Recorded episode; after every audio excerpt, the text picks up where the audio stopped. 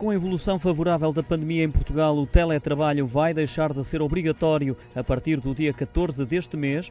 Quanto à restauração, em geral, vai poder alargar o horário de atendimento até à meia-noite e até à uma da manhã para o encerramento.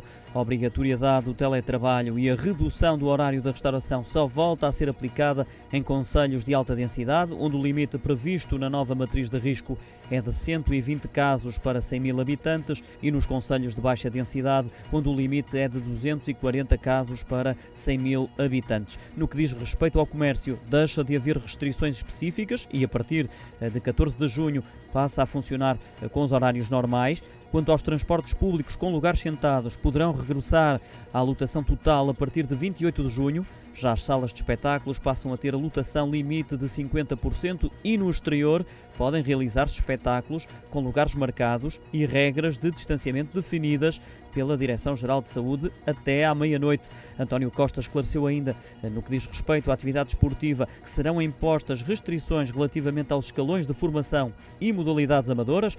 Quanto aos escalões profissionais equiparados, poderão funcionar com regras a definir pela Direção-Geral de Saúde. Os recintos desportivos passam a ter 33% da lotação. A partir de 28 de junho, no que toca às lojas de cidadão, estas eh, deixarão de exigir eh, marcação prévia.